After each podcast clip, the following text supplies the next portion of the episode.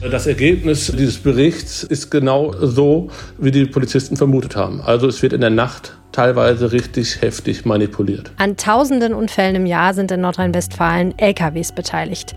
Die Polizei vermutet, dass das häufig daran liegt, dass Lkw-Fahrer zu lang unterwegs sind. Ein Pilotversuch aus Bayern zeigt, was vielleicht dagegen helfen könnte. Mein Name ist Helene Pawlitzki. Herzlich willkommen im Podcast. Der Rheinische Post Aufwacher.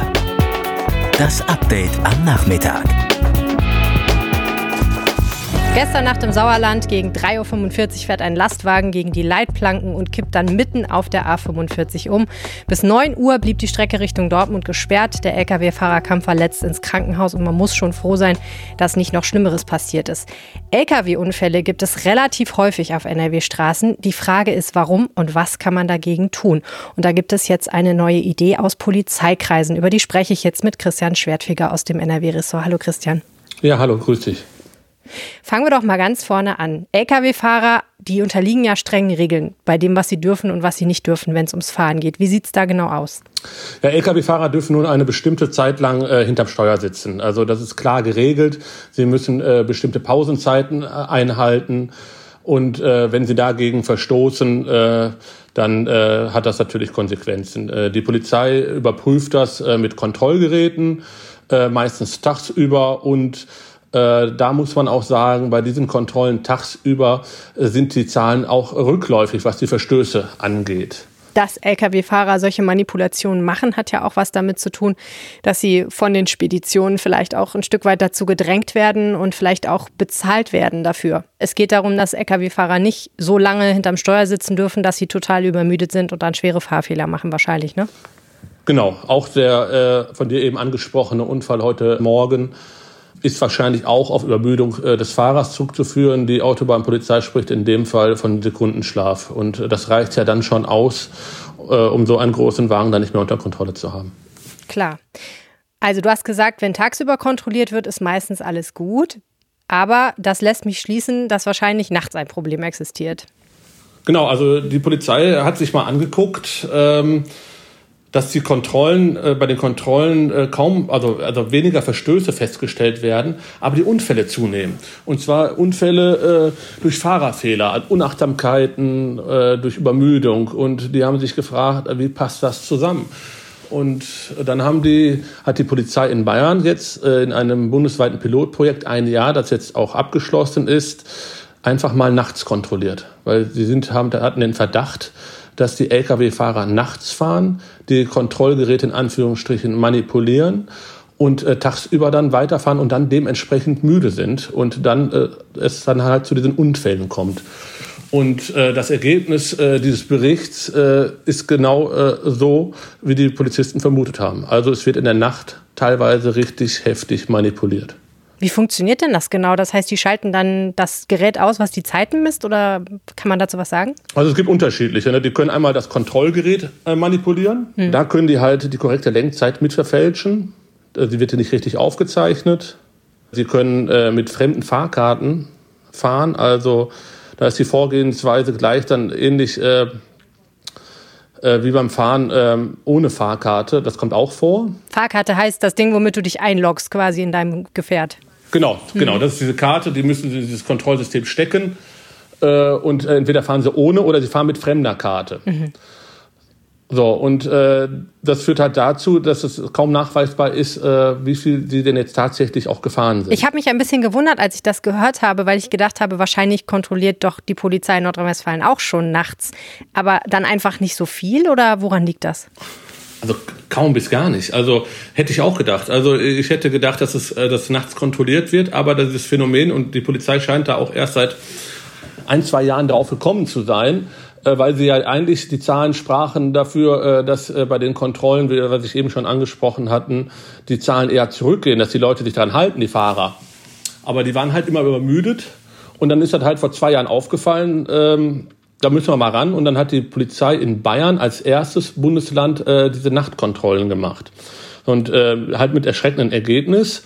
Und in Nordrhein-Westfalen, und wir sind hier wirklich in einem Land, äh, wo die LKWs von Süden also quer durchs Land fahren. Und ich glaube, europaweit haben wir, glaube ich, den äh, massivsten Lkw-Verkehr. Und äh, dort finden diese Nachtkontrollen überhaupt nicht statt. Und äh, die Gewerkschaft äh, der Polizei, äh, besser gesagt äh, die deutsche Polizeigewerkschaft, mit der ich gesprochen habe, die äh, sagt jetzt, das brauchen wir auch unbedingt in Nordrhein-Westfalen, insbesondere auf der A2. Hm. Ist denn da schon was Konkretes geplant oder wird das jetzt erstmal beraten, wie das aussehen könnte, so eine Nachtkontrollen? Also konkret ist hier in Nordrhein-Westfalen äh, noch nichts geplant. Also, äh, aber ich meine persönliche Einschätzung ist, das wird sich ändern, weil die Ergebnisse aus Bayern, wir haben den Ermittlungsbericht ja exklusiv vorliegen, die Auswertung hat, ist gerade erst erfolgt. Also die spricht ja für sich. Und äh, da kann man, glaube ich, nicht einfach dran vorbeigehen. Zumal äh, es ja wirklich täglich zu schweren Unfällen auf der Autobahn kommt, insbesondere weil meistens äh, die Fahrer übermüdet gewesen sind. Mhm. Kannst du dazu was sagen, wie viele Unfälle mit LKWs es in Nordrhein-Westfalen so gibt? Also im Jahr 2019 gab es in NRW 4.609 Unfälle äh, mit, äh, mit Lkw-Beteiligung, bei denen Menschen verletzt oder getötet worden sind. Okay, also eine Riesenzahl von Unfällen eigentlich wirklich, ne? Genau, und mhm. Gut, das ist ja schön, dass die Polizei jetzt auf die Spur der Ursache gekommen ist. Hoffen wir mal, dass sich darin bald was ändert. Ich hoffe ich auch, weil in Nordrhein-Westfalen, wie gesagt, äh, wäre es sehr wünschenswert. Vielen herzlichen Dank, Christian. Ich danke dir. Und jetzt mehr News aus der Region. Die Bundesländer haben einem Agenturbericht zufolge ein Beherbergungsverbot für Urlauber aus inländischen Corona-Risikogebieten beschlossen. Dies meldet die Deutsche Presseagentur in Berlin aus Teilnehmerkreisen nach einer Schaltkonferenz der Chefs der Staatskanzleien der Länder mit Kanzleramtschef Helge Braun. Bei der Konferenz sollte es angesichts teils unterschiedlicher Regelungen um einen einheitlichen Rahmen geben. Bayerns Ministerpräsident Markus Söder von der CSU teilte für sein Land mit, dass Urlauber aus innerdeutschen Corona-Hotspots ohne negativen Corona-Test von diesem Donnerstag an nicht mehr in bayerischen Hotels und Gaststätten übernachten dürften. Das Beherbergungsverbot soll demnach für Reisende aus Gebieten mit mehr als 50 Neuinfektionen pro 100.000 Einwohnern binnen sieben Tagen gelten. Die genauen Gebiete müssen noch vom bayerischen Gesundheitsministerium benannt werden. In Nordrhein-Westfalen wären auf jeden Fall Hamm und Remscheid betroffen.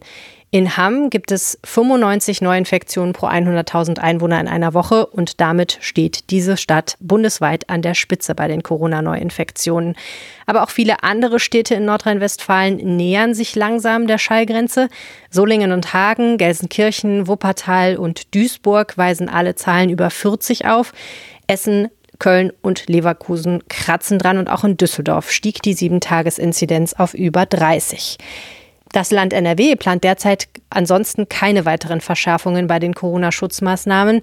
Statt neuer Maßnahmen sollen die derzeitigen Regelungen stärker durchgesetzt werden, teilte eine Sprecherin des Gesundheitsministeriums mit. Landesweit gibt es aktuell 25,4 Neuinfektionen pro 100.000 Einwohner innerhalb von sieben Tagen, so viele wie zuletzt Mitte April. Damit steht NRW nach Zahlen des Robert Koch Instituts an der Spitze aller deutschen Flächenländer. Nordrhein-Westfalens Innenminister Herbert Reul von der CDU will die Gründe für extremistische Einstellungen bei Polizisten untersuchen lassen. Im WDR-Radio sprach er sich für, Zitat, wissenschaftliche Untersuchungen von Problemen, die relevant sind, aus. Eine allumfassende Studie lehnte er weiterhin ab. Als Beispiel für relevante Probleme nannte er einen Blick auf den Polizeialltag, etwa auf Abläufe und Arbeitsbedingungen. Er plädierte außerdem für ein Frühwarnsystem und Hilfsangebote. Der SPD-Oppositionsführer im Landtag, Thomas Kutschaty, fordert unterdessen weiterhin eine systematische Aufklärung rechtsradikaler Tendenzen bei Polizei und Verfassungsschutz in Nordrhein-Westfalen. Reul warf er Überforderung vor. Ein breites Bündnis im NRW-Landtag will per Gesetz die Reichskriegsflagge verbieten. CDU, SPD, Grüne und FDP wollen morgen den Verbotsantrag gemeinsam ins Parlament einbringen. Erarbeitet hat ihn die SPD. Die Reichskriegsflagge war die offizielle Kriegsflagge der Streitkräfte des Deutschen Reiches zwischen 1871 und 1945. Sie zeigt ein schwarzes Kreuz auf weißem Grund, in der Mitte einen Reichsadler und oben links die Farben schwarz-weiß-rot mit dem eisernen Kreuz. Weiterhin erlaubt bleiben soll die Reichsflagge, eine schwarz-weiß-rote Flagge. Vom Gesetzgeber verboten ist bisher nur die mit dem Hakenkreuz versehene Reichsfahne. Reichskriegsflaggen, die immer mehr als Symbol rechter Gruppierungen benutzt werden, sind davon ausgeschlossen. NRW will sich an der Aufarbeitung des Schicksals sogenannter Verschickungskinder beteiligen. Das sagte Nordrhein-Westfalens Gesundheitsminister Karl-Josef Laumann von der CDU heute im Landtag. Anlass der Debatte war ein Antrag der SPD-Fraktion. Sie fordert, dass das Land niedrigschwellige therapeutische Hilfsangebote für Betroffene fördert und einen runden Tisch einberuft. Als Verschickungskinder wurden Jungen und Mädchen bekannt, die nach 1945 bis in die 80er Jahre hinein von ihren Eltern in guter Absicht in Kinderkuren geschickt wurden. Dort mussten sie teils Schlafentzug, Schläge, Isolierung und weitere Misshandlungen ertragen. Über das Schicksal einiger Verschickungskinder haben wir vor kurzem auch in unserem landespolitischen Podcast Ländersache berichtet. Wenn ihr mögt, hört doch mal rein. Ermittler haben Details zu der Verhaftung eines Mannes bekannt gegeben, der vor mehr als 20 Jahren einen Aachener erschlagen haben soll. Er hatte die Leiche damals im Kreis Kleve abgelegt. Erst dieses Jahr war es gelungen, das Opfer zu identifizieren. Daraufhin meldete sich laut Polizei eine Handvoll Mitwisser. Sie hätten fast 24 Jahre lang geschwiegen, weil sie entweder in einer persönlichen Beziehung zu den Tatverdächtigen standen oder ihren Erzählungen schlicht nicht geglaubt hätten. Laut Polizei sollen zwei Männer das Opfer erschlagen haben, und zwar aus Geldgier. Es sei um 5000 Mark gegangen. Einer der beiden Männer sitzt in Haft. Der zweite verunglückte im Jahr nach der Tat in der Türkei tödlich mit einem Motorrad.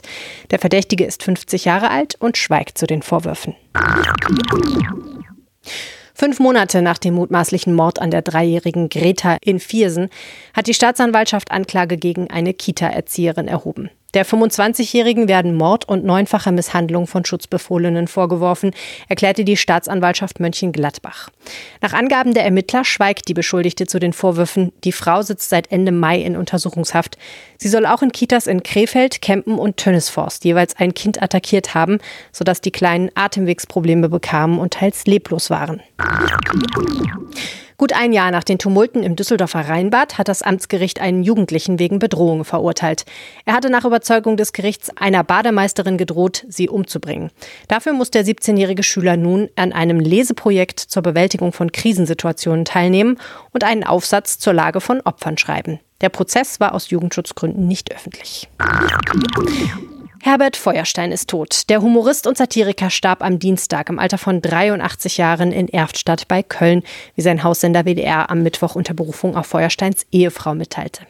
Der im österreichischen Zell geborene Journalist war 20 Jahre lang Chef des Satiremagazins Mad und bekam 1985 mit Wild am Sonntag seine erste eigene TV-Sendung im ersten.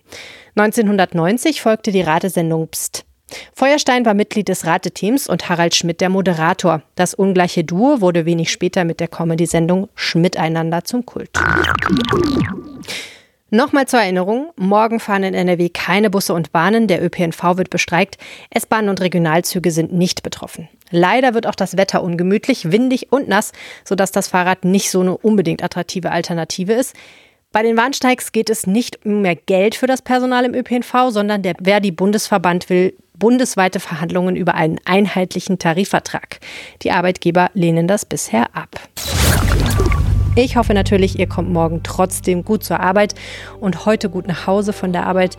Das war das News Update am Nachmittag. Vielen herzlichen Dank fürs Zuhören. Nachrichten wie immer an aufwacher.rp-online.de und ansonsten freuen wir uns, wenn ihr morgen wieder reinhört. Bis dann, tschüss.